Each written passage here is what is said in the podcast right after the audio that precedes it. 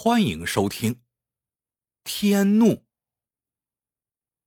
冯轩是新搬到潘家村的外来户，为了尽快融入新环境，在村子里立得住脚跟，冯轩处处温和谦恭，与人为善。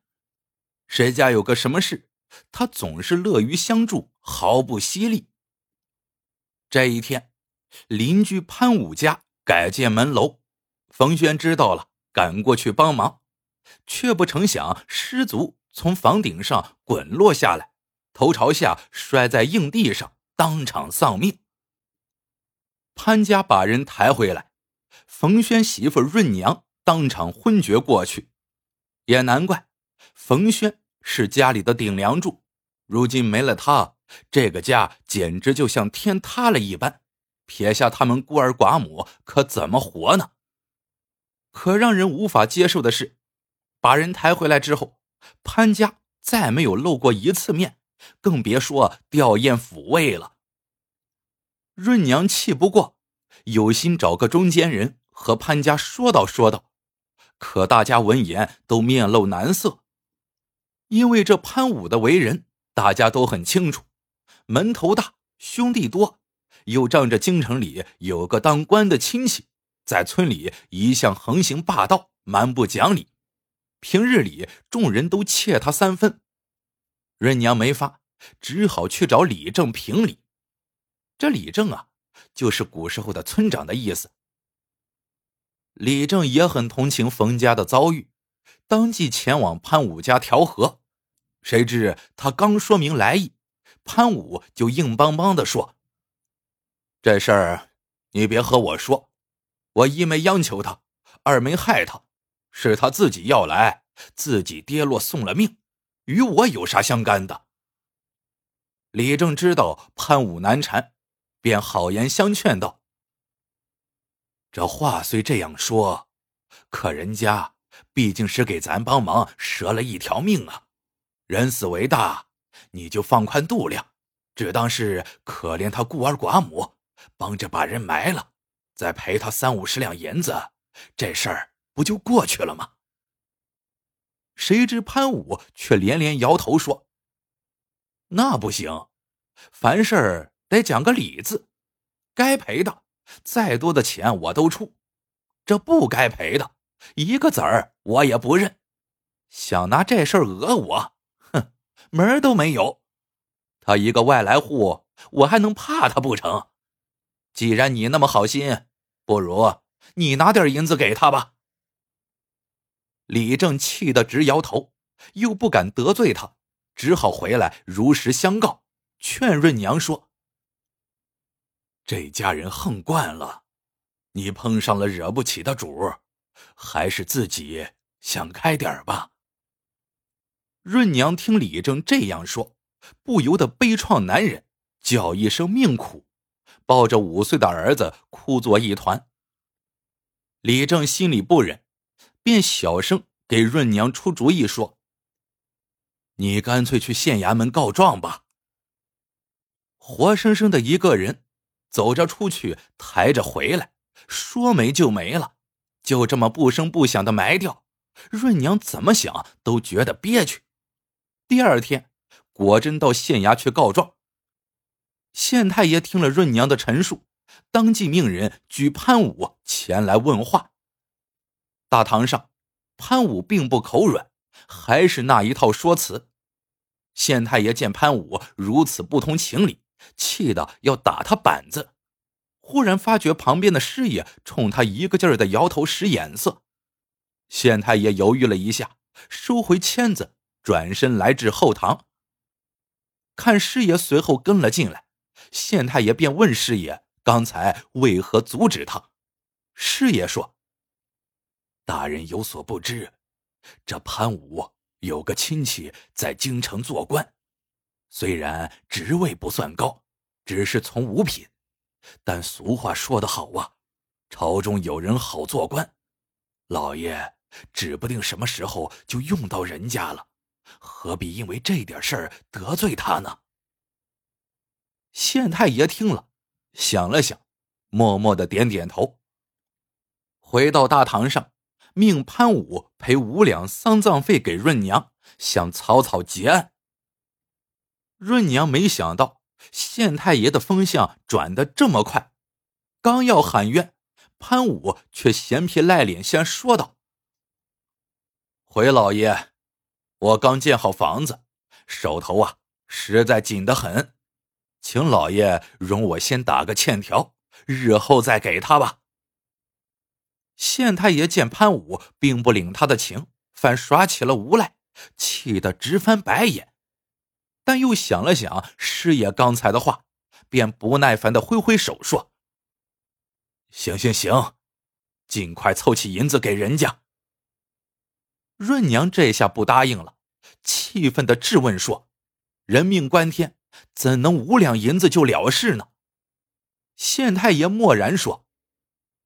冯轩不请自去，且系自己跌落丧命，与潘武无干，本县也只能秉公办理。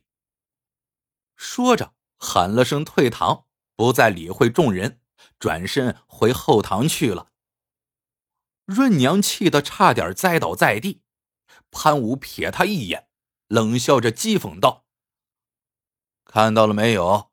哼，来县衙告我。”明白，告诉你，就是告到府衙也没用。想让我赔钱，别说五两，一文也没有。润娘难抑悲愤，咬牙切齿说：“好，明天我就去府衙告状。我就不信天下没有个说理的地方。”失魂落魄回到家。润娘对着冯轩失手，又大哭一场，决定第二天去府衙告状。众人都劝他还是别告了，人家上面有人。如今这世道，官官相护，贪赃枉法，哪有老百姓说理的地方啊？想想自己男人死的冤，如今孤儿寡母的又被人这般欺侮，润娘到底咽不下这口气，万般无奈之下。她擦干眼泪，决定自讨公道。次日一早，润娘便拉着年幼的儿子，从村东到村西，从南街到北街，不分男女，不论长幼，挨门挨户跪拜，哭求大家给他做主，直磕得头破血流。村民们看着眼前一幕，不由得群情激愤起来，流着泪跟在润娘后面声援。到最后，大半个村子的人都聚集到了润娘家。李正一声令下，众人抬起棺材，浩浩荡荡的向潘武家进发。不一会儿，便把潘武家大门围了个水泄不通。潘武知道自己激起了公愤，不敢开门，慌忙带家人从后院小门落荒而逃。众人拍门半天。不见潘武开门，便齐声大喊，破门而入，抬着棺材涌进了院子。大家都说就埋在他家门楼下，把大门给他堵上，看他能怎地。几个青壮后生听了，便拿镐使锹，七手八脚在门楼下开挖墓穴。不到半个时辰，墓穴挖好了，众人喊起号子，抬起棺材。把冯轩葬在了潘武门楼下。再说潘武，直到日落黄昏才敢回家。推开虚掩的大门，迎面便看见一座新坟赫然呈现在眼前。潘武大吃一惊，气得直跺脚，心里一个劲儿的喊晦气。潘武媳妇儿也惊得目瞪口呆，连说事情闹大了。得赶紧想想办法才是。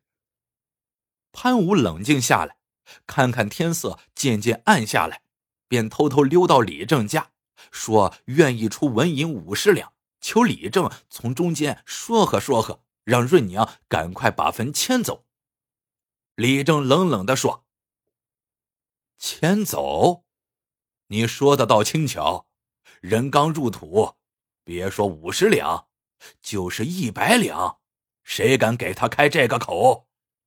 只怕不满三年，人家是绝不会迁坟的。潘武听了，心里叫苦不迭。第二天，潘武又到县衙申诉，求县太爷给他做主。县太爷本来就对他没有什么好感，厌恶的瞪他一眼，说：“本县已经心怀偏私帮你，怎奈你自己不明事理，现在倒来求我，让我有何办法？”潘武有口难言，只得悻悻而归。四处求告无门，潘武窝了一肚子的火。他怎么也没有想到，润娘这小鸡雏竟然敢斗他这恶老鹰。回到家，看着当门的坟头，潘武不禁怒从心头起，恶向胆边生，发狠说要掘人家的坟。潘武媳妇儿有点害怕，说要是那样的话。那可就与冯家结下了血海深仇了。潘武瞪媳妇儿一眼，气呼呼的说：“不把这个死鬼弄出去，这个家还咋住人？哼，结仇就结仇，我还怕他不成？